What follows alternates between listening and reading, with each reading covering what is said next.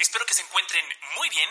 Mi nombre es Jonuel Ramírez y me gusta hablar de liderazgo, optimismo y de cualquier tema que nos inspire a construir la vida de nuestros sueños. Los invito a compartir estos audios con sus amigos y familiares para que más personas se puedan beneficiar de ellos. Gracias por escuchar. ¿Qué tal? Muy buenas tardes. Bienvenidos y bienvenidas al episodio 36 de el podcast de Junoel. En esta ocasión me acompaña Fernando Huerta, director técnico profesional de fútbol con más de 23 años de experiencia en este deporte. Fernando, muchísimas gracias por estar aquí. Encantado de que hayas aceptado platicar conmigo. Yo no mucho gusto, muchas gracias a toda tu audiencia y bueno, pues la idea es poder compartir la experiencia eh, que hemos vivido a lo largo de, pues ya son más de 25 años en el, en el área de, de capacitación, en el área de, de, preparación de entrenadores, de formación de jugadores y asimismo de trabajar en el fútbol profesional. Así es de que estoy muy feliz de estar aquí. En dos o tres minutos, por favor, nos podrías platicar sobre tu trayectoria profesional. Claro, con mucho gusto. Me inspira, me inspira el, el, el saber que, que puedes a, aportar algo y que la gente que está escuchando, bueno, pues puede tomar conceptos, detalles que, pues que uno ha vivido y acuérdate que las vivencias de otros se convierten en experiencias posterior para, para uno cuando tiene esa visión de aportar en beneficio de, de la formación integral de las personas.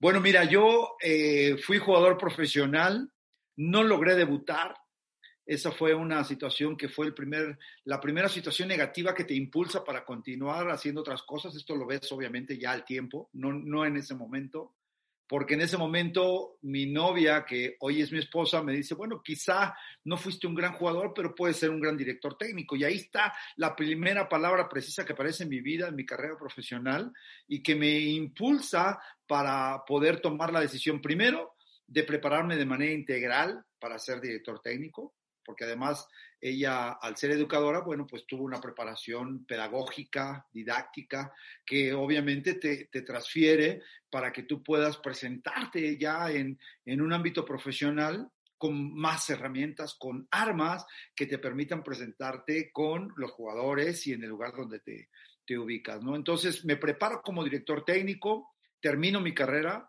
y al terminar mi carrera me invitan a reestructurar el plan de estudios de la Federación Mexicana de Fútbol. Justo ahí, otro momento preciso, donde arrancas reestructurando un plan académico, donde conoces todo lo que tiene que trabajar un jugador desde el punto de vista eh, multidisciplinario y después interdisciplinario. Todas las personas que colaboran para poder hacer que los jugadores logren tener esa preparación integral. Entonces me siento muy afortunado de haber estado ahí porque a partir de ese momento me convierto en profesor adjunto, después eh, profesor, después director del campus y después director académico de todas las escuelas a nivel nacional de la Federación Mexicana de Fútbol. ¡Wow! Eso fue impresionante. ¿Por qué? Porque es un compromiso muy grande hablar con todos los especialistas y poder rescatar su mejor versión para la aportación académica hacia, hacia los alumnos. Y después, en ese inter, paralelamente, empiezo a conocer directores técnicos profesionales.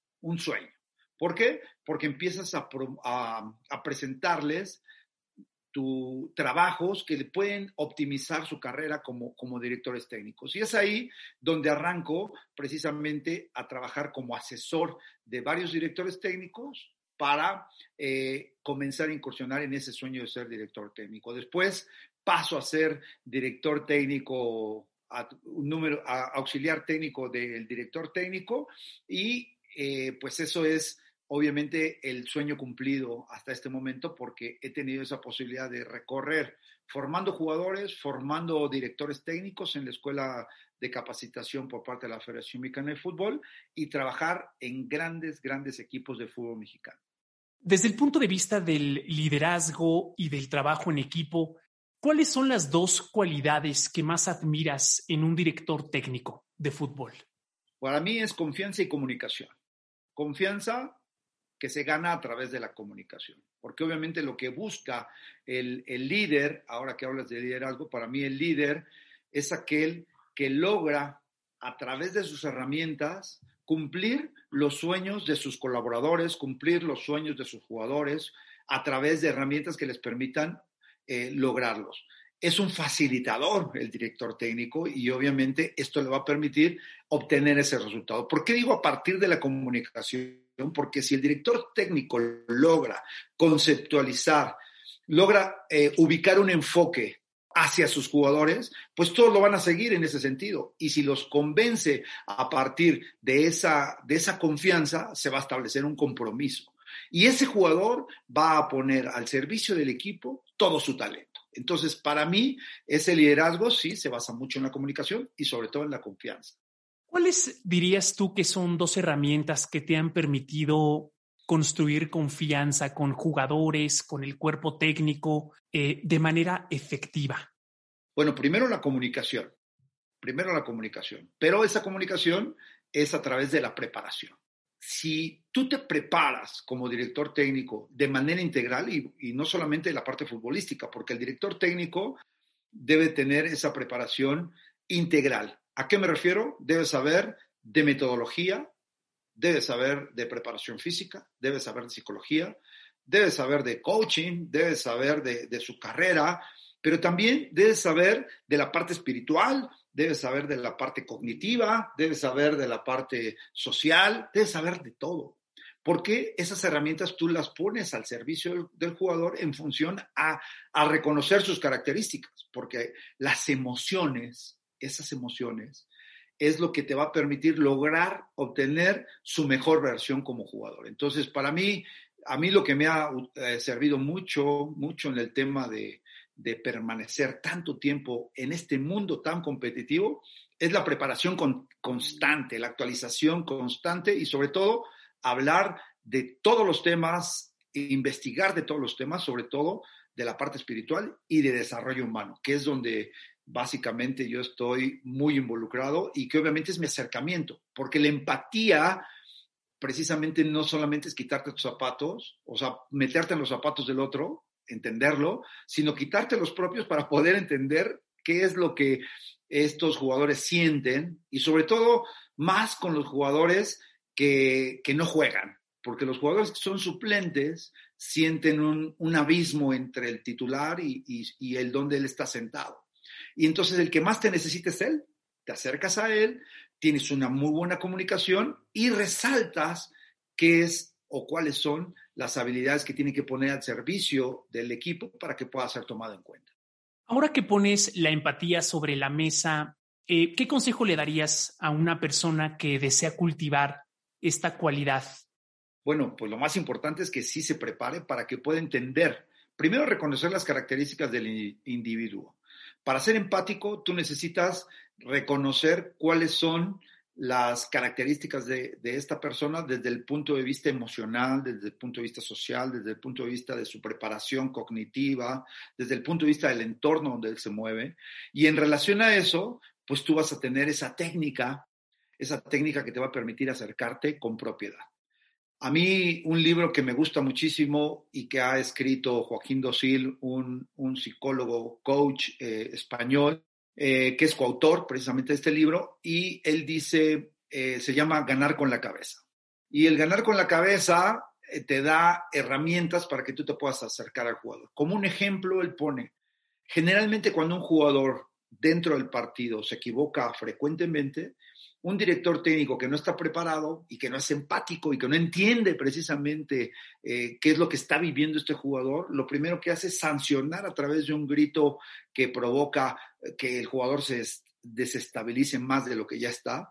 A, entonces, eh, ¿cuál es la técnica que él sugiere? ¿Cuál es la herramienta que te proporciona? Como un ejemplo, es que tú lo llames a la banda y que le preguntes cómo se siente qué es lo que está pasando con él, porque si tú elegiste ubicarlo dentro de los 11, es porque ya sabes que te va a dar algo dentro del terreno de juego. Entonces, esa parte empática de reconocer cómo se encuentra este jugador, pues te va a permitir primero preguntarle qué es lo que tienes, porque puede ser que le duela algo, puede ser que, haya tenido una mala noticia previo al, partido, que, de acuerdo a la carga de trabajo puede ser que se le haya eh, acumulado y que no esté rindiendo como tú lo esperabas. Es decir, es preguntar, es indagar, pero lo tienes que conocer para darle una respuesta precisa. Entonces, llamarlo a la banda implicará decirle, bueno, ya sea que tú le tengas que gritar, si es eh, el, el, caso de su característica, o le tengas que abrazar y decir, tranquilo, cuentas con mi apoyo, el equipo te necesita y vamos a jugar.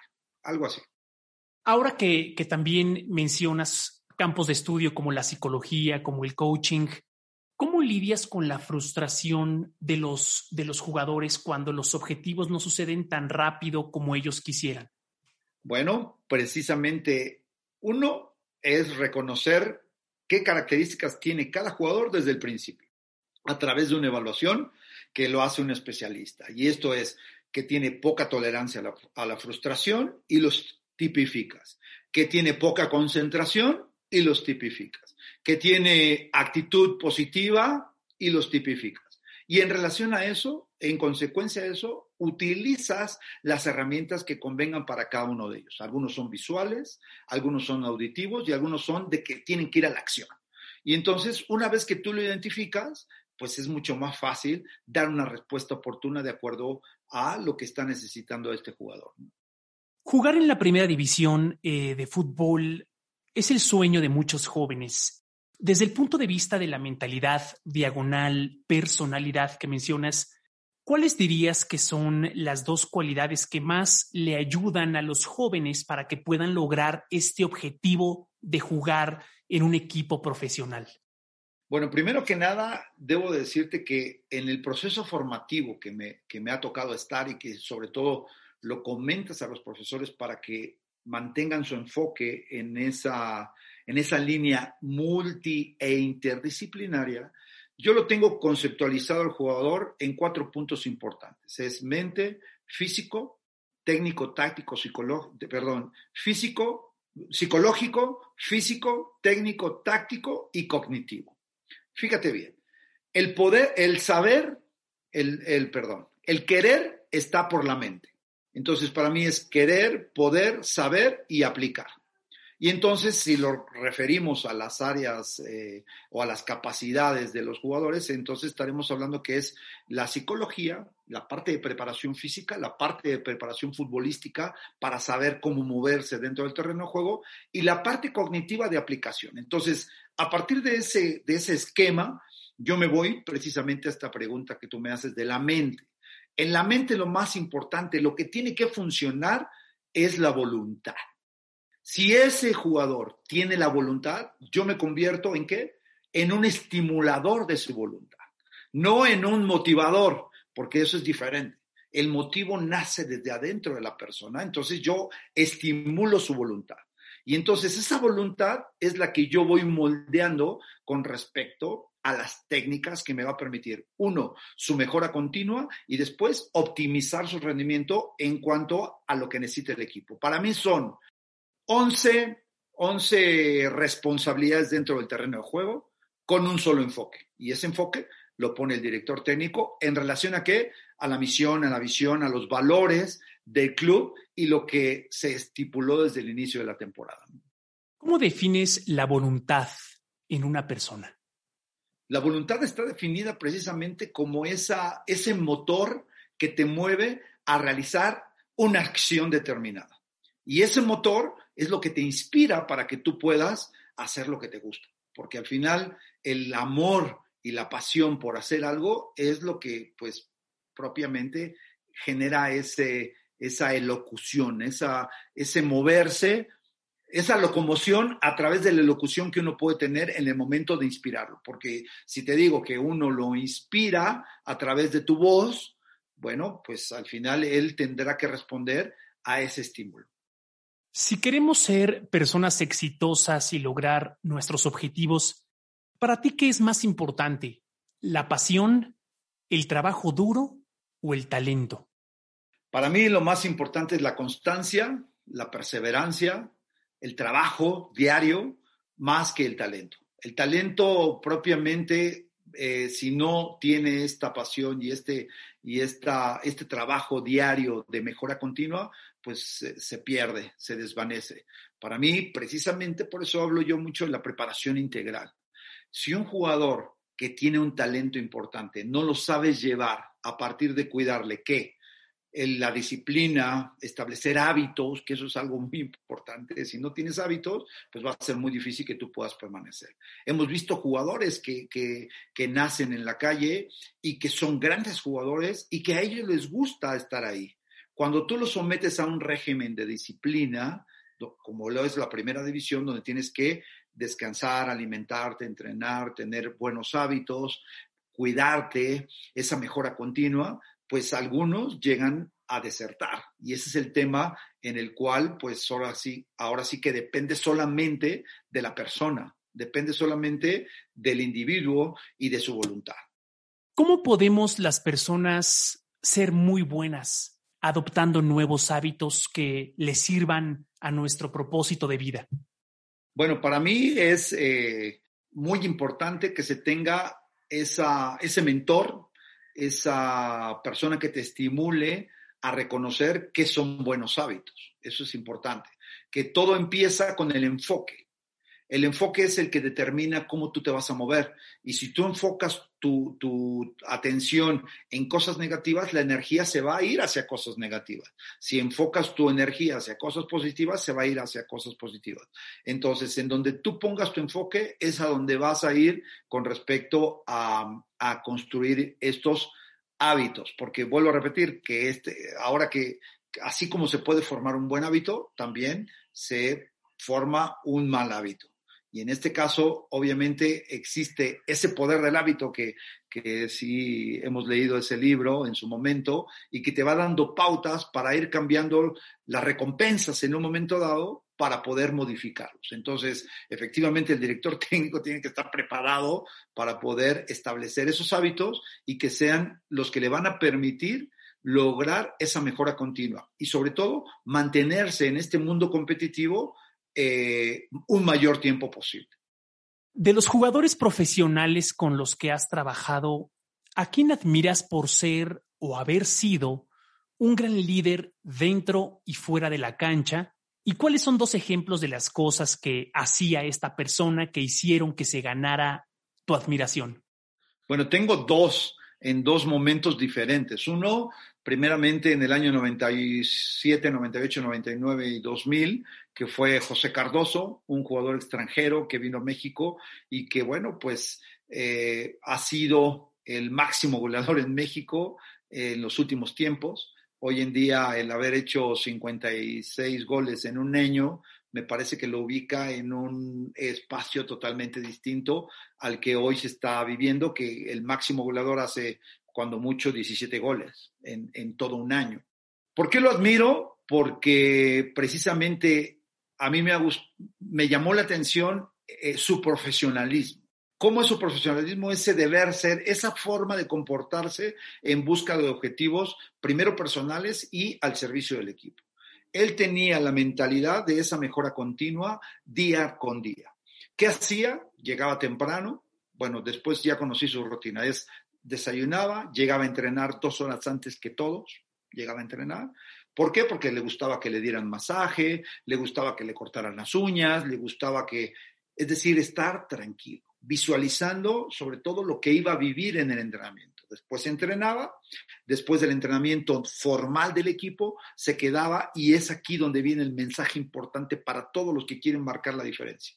Ese extra, el hacer 10, 20, 30 repeticiones diarias, te va sumando el número de horas que te facilita lo que dicen los especialistas, que más de 10.000 horas te sirven para hacer, eh, eh, tener una perfección en tu, en tu trabajo. Bueno, si tú comienzas con cinco, centros, dos centros, tres centros, tres remates, como es el caso de él, todos los días iba sumándole a su conocimiento, a su mejora continua.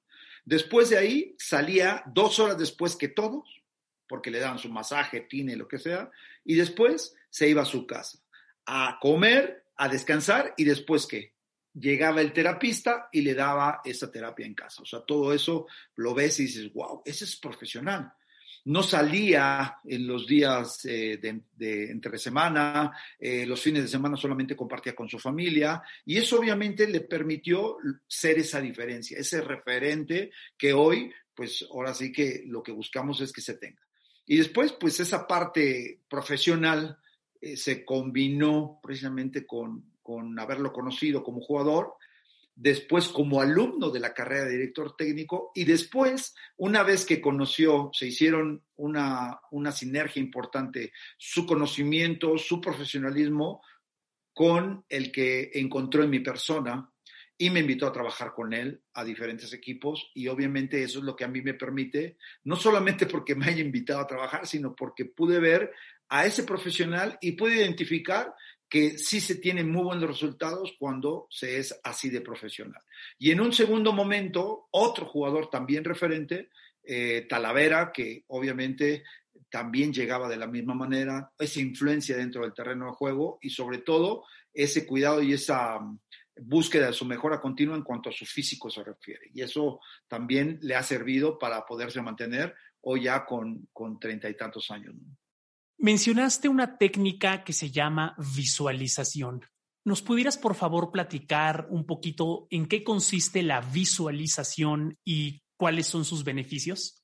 Claro, es el poder identificar hacia dónde quieres llegar, ese sueño, ese objetivo, esa meta, pero a través de un ejercicio que te va a permitir recordar cuáles son los sentimientos, las emociones que vives o viviste, si se trata de una visualización de una idea que ya, de, una, de un sentimiento, de una acción que ya, ya tuviste en su momento, como recordar ese gol que metiste, qué fue lo que sentiste desde adentro, qué fue lo que trabajaste para poder conseguirlo. Y obviamente, bueno, pues ese enfoque es lo que te va a permitir ser ese motor que te va a mover para poder... Eh, hacerlo de una manera ya frecuente y permanente y que no solamente sea el hecho de que, de que sea en una sola ocasión. Por ejemplo, los grandes jugadores y, las grandes apuestas de los, de los jugadores como Cristiano Ronaldo, como Cardoso, como Messi, y sobre todo porque yo tuve la posibilidad también de escuchar a,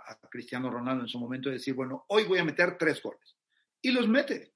Y entonces ese enfoque de saber eh, qué tipo de, de trabajo tiene que hacer dentro del terreno de juego, pues cuando lo consigues, pues es el, es el máximo premio para alguien que, siempre está enfocado en hacer mejor su trabajo. ¿Cómo podemos hacer que la visualización de decir, en este ejemplo, voy a meter tres goles, sea consistente con la realidad de mis propios esfuerzos, de mi propio trabajo y que no sea nada más una ilusión que yo pongo en mi mente, que, que sea muy difícil de alcanzar. ¿Cómo podemos equilibrar la realidad con eh, este objetivo que visualizo en mi mente? Sí, es por supuesto, es todo es un trabajo especial. Es un trabajo que va acompañado del entrenamiento formal de, de, dichas aspiraciones. Porque si yo puedo soñar con meter un gol de media tijera como lo hacía Hugo Sánchez, o de chilenita, como le llaman a la acción, puedo soñar, pero nunca trabajarlo. Entonces, por lo tanto, ahí no hay un enfoque. Entonces, para que haya una visualización tiene que haber una meta, un sueño, un objetivo eh, bien determinado, pero tengo que trabajar en consecuencia para lograrlo. Y una vez que lo he logrado, pues puedo ser consistente en relación a la repetición de ese hecho determinado. Por ejemplo, yo era un jugador eh, que era un defensa central, que me gustaba mucho barrerme, me gustaba mucho barrerme. Si no me barría es que no había jugado. Si no me hacía una herida en el costado de la pierna es que no había jugado. Entonces llega un momento que tú dices, bueno, yo en esta jugada yo ya sé cómo lo voy a hacer, pero lo entrenaba. Lo entrenaba, lo entrenaba, lo entrenaba y cuando lo hacía, bueno, pues era, era grandioso ese reconocimiento. Por eso es que, por ejemplo, hay jugadores como los porteros, como los defensas centrales, cuando detienen un, gol en contra de su portería, lo festejan. Hay mucha gente que los critica y dice, bueno, ¿por qué, ¿por qué lo vas a criticar si el número 9 cuando mete un gol sale y corre? Bueno, su función, acuérdate que te hablé de que son 11 responsabilidades, mi responsabilidad, mi visualización, mi trabajo permanente me permite conseguir mi mejora continua y obviamente pues celebrarlo, ¿por qué no? Dado que las personas tenemos distintas personalidades y a todos nos motivan cosas distintas, eh, lo mismo sucede, como mencionas, en, en un equipo de fútbol. ¿Cuáles son dos técnicas de motivación que a ti te han funcionado para ayudar a un jugador a que alcance su máximo potencial y dé lo mejor de sí durante la temporada? Bueno, es, es, fantástica tu pregunta porque siempre utilizamos recursos didácticos. En mi caso, utilizamos mucho el video para poder eh, presentarle las escenas, tanto las que tiene que mejorar, yo no le llamo tanto sus malas acciones, yo le digo acciones a mejorar como la que hace muy bien. Esa es la, la, comunicación efectiva que debes de tener con tus jugadores. Hablar siempre de manera asertiva. Entonces yo las uh, acciones a mejorar se las presentas a través del video y después eh, le muestras las que, las que hizo muy bien. Cuando las acciones a mejorar se las presentas, no le doy yo la solución. Él da la solución a ese movimiento que se tiene que mejorar. Porque será muy fácil que tú le, digo, que tú le digas, eh, tienes que hacer esto, esto, esto, y él a lo mejor no lo ve como, como esa solución. Él podrá tener otra. Y al final el que va a jugar va a ser él. Entonces, cuando tú estimulas a que él dé la respuesta, pues va a ser algo que, que va a ser de mayor beneficio para el resultado, para la aplicación, porque lo que queremos nosotros los directores técnicos siempre es que el jugador dé respuestas creativas, pero si tú lo encuadras a ponerle repeticiones y repeticiones de cosas que no va a utilizar, pues al final pues va a ser un autómata y que no va a tener esa respuesta creativa. Entonces, todo va de la mano, la parte psicológica, la parte de visualización, la parte de, de herramientas, que te, los métodos de, de, acercarte al jugador, precisamente como tú lo dijiste, yo no lo motivo, él encuentra su motivación solo a partir de la inspiración de mostrarle una acción a mejorar, a partir de mostrarle lo que hace muy bien y a partir de eso, pues él va a tener esas respuestas creativas en el momento que se presente dentro del terreno de juego. En el día a día con nuestros compañeros de trabajo, con nuestros colegas, quizá pues no tendremos esos videos para mostrarle. ¿Tendrá el mismo impacto recordarle a estas personas sus aciertos y sus victorias de manera verbal? ¿Tendría el mismo efecto? Sí, tendría el mismo efecto. No, tendría... Eh, una aceptación, pero no el mismo efecto. Eso es definitivo. Porque mira, Confucio decía, tú me lo puedes decir y lo olvido. Me lo puedes mostrar y lo aprendo. Pero si, me lo, si lo hago, lo hago mío. Y entonces yo creo que Confucio ahí no tiene ninguna equivocación. Confucio está perfectamente claro. La parte auditiva, visual y kinestésica es lo que él marca como ese punto de partida, ese punto de partida de la parte neuromuscul, neurofútbol que le llaman y que te va a permitir que él tenga esa respuesta de acuerdo a lo que tú quieres. ¿Cuáles son dos cosas que para ti son muy importantes para poder construir a un equipo de trabajo efectivo? Bueno, el equipo de trabajo, el equipo de trabajo tiene que ser eh, uno solo en relación a toma de decisiones, en relación a instrucciones, en relación a, formas de trabajo. Debe haber esa empatía primeramente y para mí el, el grupo de trabajo tiene que ser multidisciplinario reconocer que las capacidades de cada uno de ellos te va a permitir potenciar las habilidades de los jugadores y reconocer que cuando hay una... Eh, no todo debería de ser positivo. Cuando hay cosas negativas, eso va a ser el balance para poder crecer en una discusión que te permita sacar una sola idea en beneficio del cumplimiento de los objetivos trazados desde el inicio de temporada. Entonces, para poder elegir un cuerpo técnico, tiene que tener esa, esa empatía y tiene que tener precisamente esa visión y ese enfoque todos dirigidos de acuerdo a lo primero, lo que marca el club, y después a lo que va marcando todos y cada una de las especialidades. Porque se va a crecer más en el momento que tú tienes diferencias. ¿Por qué? Porque la diferencia va a hacer que tú pienses y hagas algo que quizá no estaba, tú no lo habías considerado y que puede ser en beneficio de ese escalón para llegar a lo que, a lo que deseas encontrar. Ya sea dentro de una cancha o fuera de ella, es muy importante tener una confianza sólida en nosotros mismos, en nuestro talento, en nuestras habilidades. ¿Cómo podemos construir una confianza sólida en nosotros mismos? Bueno, para mí, eh, todas la, las áreas, yo ya te lo había comentado, para mí lo más importante tiene que ser la comunicación.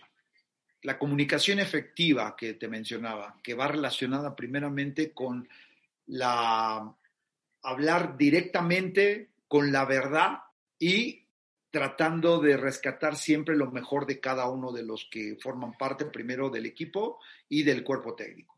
Si tú tienes una comunicación efectiva, y me refiero a, lo que ya hablaba, que es a, través de, de manejar buenos conceptos, de manejar buena la empatía, eh, buena, buena, buen acercamiento, el respetar, el, hablarle a los jugadores como te gustaría que te hablaran a ti con respeto, que eso es lo más importante, vas a obtener esa confianza que va a crear seguramente un compromiso en beneficio del cumplimiento de los objetivos del club. Yo lo he hecho y, y me ha funcionado muy bien en el sentido siempre de confrontar a todos de cuál es su mejor versión, cuál qué es lo que tú vas a aportar, porque en, el, en los equipos generalmente lo que se hace es un establecer metas. Y lo primero que, que deberíamos de hacer o que hemos hecho en los equipos es llegar y preguntar a todos los jugadores, primero al cuerpo técnico, pero vámonos ya a los jugadores, a los jugadores, ¿cuáles son los objetivos que tú tienes al formar parte de este club. Ah, bueno, pues son quedar campeón, ganar, quedar campeón, ganar, ok. Después, en esa muy buena comunicación, decir, a ver, yo no, tú quieres ser campeón, está bien, ¿a qué te comprometes? O sea, se lo regresas. ¿A qué te comprometes? Entonces Junen dice, no, yo me comprometo a ir a misa todos los domingos, a levantarme temprano, a hacer ejercicio, a, a tener esa mejora continua. Entonces lo anotas. Cuando tú ves que Yunuen está fuera del foco de lo cual él se comprometió, entonces el momento de la intervención del cuerpo técnico. Pero al final, el propio jugador, el propio colaborador establece su ruta de trabajo y se compromete. No es un compromiso solamente decir, ah, yo quiero ser campeón y, y, ya. No, el compromiso se establece en relación a tus actitudes, a tus acciones en beneficio del grupo. Lo que afecta al grupo, lo que, lo que te afecta a ti, va a afectar al grupo. ¿Cuál dirías que es el proceso más efectivo para adquirir una nueva habilidad? Bueno, pues la repetición. La repetición, la repetición y la repetición. Yo tengo un método que le he llamado el método CMA, que es conocer, mecanizar y aplicar. El conocer, necesito saber qué quiero mejorar, qué habilidad quiero reconocer como nueva. El mecanizar no significa automatizar, sino tener un entrenamiento permanente, continuo, eh, que me permita adoptar esa habilidad y después aplicarla en el medio donde corresponde. Puede ser desde el entrenamiento y después utilizando en el partido. Este ejemplo que te puse de, de, Cardoso, por ejemplo, él salía de un partido donde no metía gol y había dicho que iba a meter tres. Él salía del entrenamiento, pedía el video, pedía el video, se iba a su casa, lo veía y decía, mm, aquí me falló esto, me falló esto, me falló esto, ok. Al siguiente entrenamiento no me digas lo que hacía. O sea, era repetir, repetir, repetir, repetir. Y entonces, cuando uno ve la facilidad, porque al final lo que vas a, a obtener es la facilidad para hacer ese gesto que tú has incorporado a tu nuevo cuerpo. Y entonces, esa habilidad te va a permitir destacar. Y, mucha gente dice, ¿cómo es posible que le, haya pegado tan fácil? Bueno, esa habilidad se desarrolla a partir de la repetición. Ahora que, volvemos a poner sobre la mesa a Cardoso, eh, ¿tú, ¿tú, llegaste a percibir que esta, este compromiso que él tenía de mejora continua servía de ejemplo para los demás jugadores de tal manera que toca a cada figura del equipo? O simplemente es algo que vive dentro de él y que él lo vive de esa manera y no es una influencia para el resto de las personas que lo rodean? No, claro que era una influencia, claro que era una influencia, porque al final el respeto que se fue ganando a, lo largo de, de su muy buena participación, no solamente es que él funcionaba, o sea, él funcionaba para sí, decía, yo tengo que meter cinco goles, tres goles, su criterio siempre fue, yo fui contratado para eso, mi responsabilidad, por eso te decía, 11 responsabilidades. Él era el 9 y él tenía que meter los goles. Él sabía que él tenía que meter los goles. Pero eso sí, al, al ver que el portero se distraía o que el defensa central se distraía o que el medio no le daba el balón donde tenía que darle, él lo reprimía. Con esa exigencia y valor precisamente con respecto a lo que él hacía. Entonces, efectivamente, sí tú lo haces desde el punto de vista de lo que te corresponde hacer, pero después ese liderazgo, esa forma de, de, de que lo siguieran con respecto a que pudieran conseguir el resultado, pues era en función, sí, precisamente hacerlo bien y después, pues sí, criticarle a sus compañeros lo que tenían que mejorar. Como director técnico, eh, ¿qué es lo que más admiraste de él? Bueno, como director técnico, así como de todos los directores técnicos con, lo que, con los que tuve la oportunidad de trabajar y que, bueno, obviamente destaca en su parte, es la mentalidad ganadora. El poder sembrar en cada uno de sus jugadores el, eh, ese, esa, ese deseo, ese ímpetu por tener esa visión de, de ser un equipo ganador. Y obviamente a partir de lo que él construyó como jugador. Y entonces es aquí donde vienen las herramientas para lograr que alguien que está desenfocado que no, o que no conoce su enfoque, se enfoque, porque al final, cuando tú eres una persona muy disciplinada y ves uno indisciplinado, se te hace como algo eh, fuera de normal. ¿Cómo es posible que no sea disciplinado? Bueno, pues entonces, como tú fuiste un, un, jugador disciplinado o fuiste un jugador con mentalidad ganadora, pues vamos a hacer que este jugador logre, a partir de diferentes técnicas, ubicarse y enfocarse. Si no lo logras, es porque definitivamente la voluntad de este jugador estaba fuera del orden de lo que, de lo que a ti te corresponde. ¿Qué es lo primero que podemos hacer las personas para empezar a cultivar una mentalidad ganadora, ya sea en el trabajo, en la familia, etcétera? ¿no? Pues mira, lo primero para ser ganador no es el resultado, no es pensar en el resultado. Ese es el error más grande que existe. Solamente le damos el premio al primer lugar, equivocado, totalmente equivocado. Tienes que premiar el esfuerzo, tienes que premiar esa, mejora continua que va teniendo el individuo en todos los sectores de su vida. Y por eso el proceso de formación deportiva, que no existe, y que tenemos que crearlo, empieza desde los seis años, desde los cinco, desde casa. Entonces, si yo tengo un proceso de educación deportiva, escucha, yo tengo que, tengo que comportarme siempre con esos valores y con esa integridad para poderme formar ahí. Y por eso hablo de una preparación integral. Que si yo tengo una preparación psicológica, tengo una preparación metodológica, tengo una preparación física, una adecuación física con los chiquitos y voy siendo disciplinado, creando hábitos y cuando llego a primera división los aplico, ese es el éxito más grande. Pero no me digas que es el trofeo, porque aquel que, que gana el segundo lugar quiere decir que no es exitoso. En este mundo mediático, la equivocación más grande es solamente premiar al primer lugar premia el esfuerzo. Efectivamente, en el mundo del fútbol profesional que es competitivo y que todos van en búsqueda de ese campeonato por, eh, porque es, es, otro tipo de, de manejo el que se da aquí, el económico, en fin, pues sí, está bien. Pero por favor, el que, el que quedó en segundo lugar también merece un reconocimiento en ese sentido del esfuerzo. Y que obviamente cuando no ganas el primer lugar, existe la frustración. Entonces, yo soy siempre en un segundo lugar. No, porque si nos vamos al atletismo, a la natación, a los Juegos Olímpicos, ¿qué pasa? Yo ya sé que no voy a ganar, ya sé que está Michael Phelps ahí, es el primero en nado de mariposa o en, de costado, lo que sea. Pero ¿a qué voy a los Juegos Olímpicos? Bueno, voy porque voy en búsqueda de una mejora personal. Y entonces, ¿eso se va a criticar?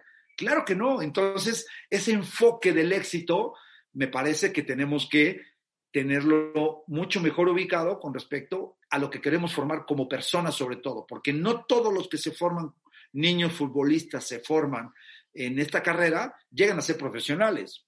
Lo que yo busco, y tengo esta frase, que formamos grandes seres humanos futbolistas.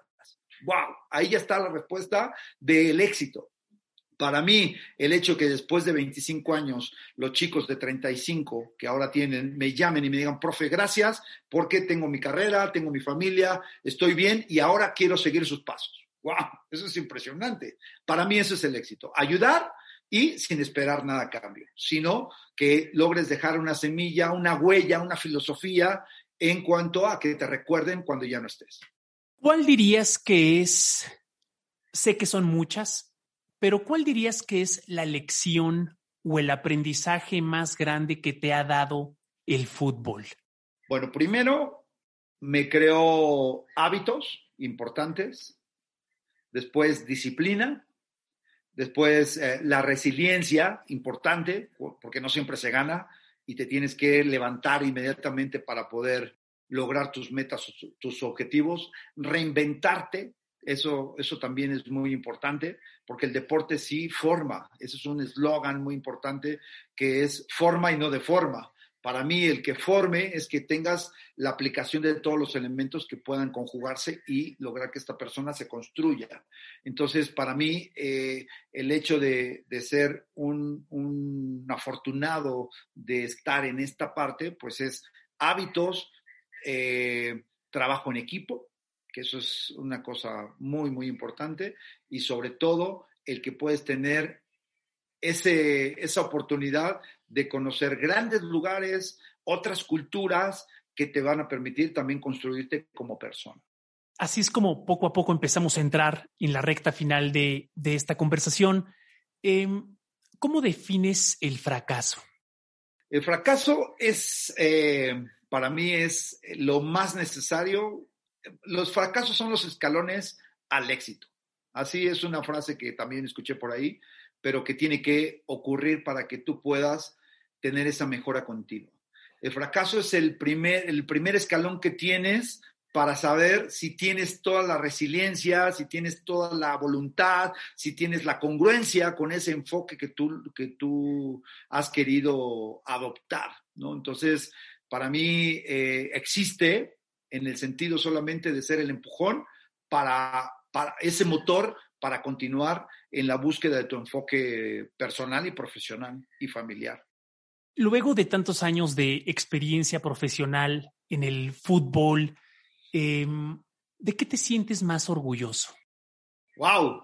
Qué grande pregunta. Me siento muy orgulloso y me da, me da, me llena, me llena mucho esa pregunta de colaborar en la mejora continua. Primero, de los niños que formé cuando tuve esa oportunidad, de dejar esa semilla en los directores técnicos que hoy te lo reconocen y sobre todo de aportar en un grupo multidisciplinario mi conocimiento al servicio de los diferentes títulos que se lograron en, en esta carrera que para mí ha sido de mucha competencia, de mucho sobreponerse a las adversidades, pero de, mucho, de mucha satisfacción de tener eh, esa aportación y sobre todo de que hoy, por ejemplo, el estar transmitiendo, porque hemos diseñado algunos cursos en línea, estar transmitiendo se convierte en ese, en ese amor y en esa pasión de, de regresarle al fútbol lo mucho que me ha dado en experiencias, en conocimientos y sobre todo en vivencias. ¿Cómo defines la felicidad? Es el, el, el estado ideal, el camino, es el camino, no es una meta para mí es el camino. Es, es, el ir viviendo día a día, día a día a día, no con un optimismo eh, errático de estar siempre feliz, sino que eh, me parece que al ser el camino te va a permitir ir, ir identificando eh, lo que te da ese bienestar, es el estar con una paz interna y que puedas transmitirlo en tu entorno. Para mí es el camino no es la meta. ¿Hay algún sueño en el que estés trabajando actualmente? Sí, sí, en seguir siendo el mejor papá, el mejor esposo, el mejor hijo, aunque ya mis padres ya no están, el mejor hermano.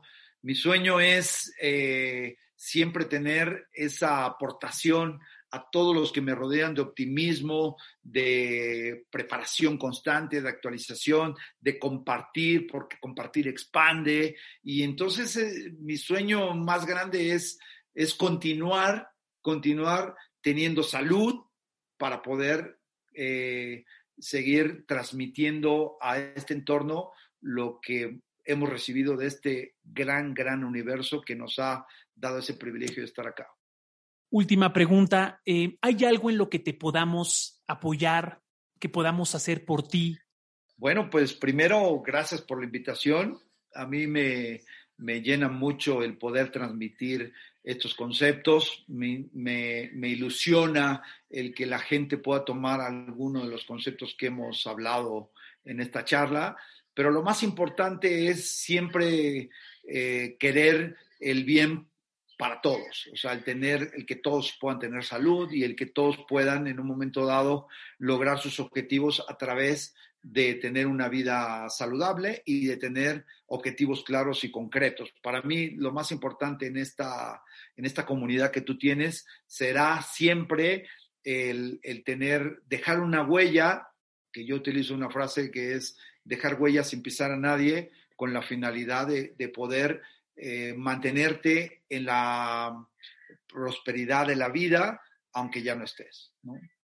Fernando Huerta, director técnico profesional de fútbol, muchísimas gracias por aceptar platicar conmigo. Aprendimos mucho, conceptos del trabajo en equipo, liderazgo, resiliencia, disciplina, eh, rutinas de jugadores extraordinarios para poder inspirar nuestro propio camino. Muchísimas gracias por haber estado aquí. Ha sido un verdadero placer. No, bueno, muchas gracias y deseo que todo el éxito del mundo para tu canal y sobre todo para todas las personas que te escuchan y quedamos a la orden. Muchas gracias. Gracias y hasta pronto.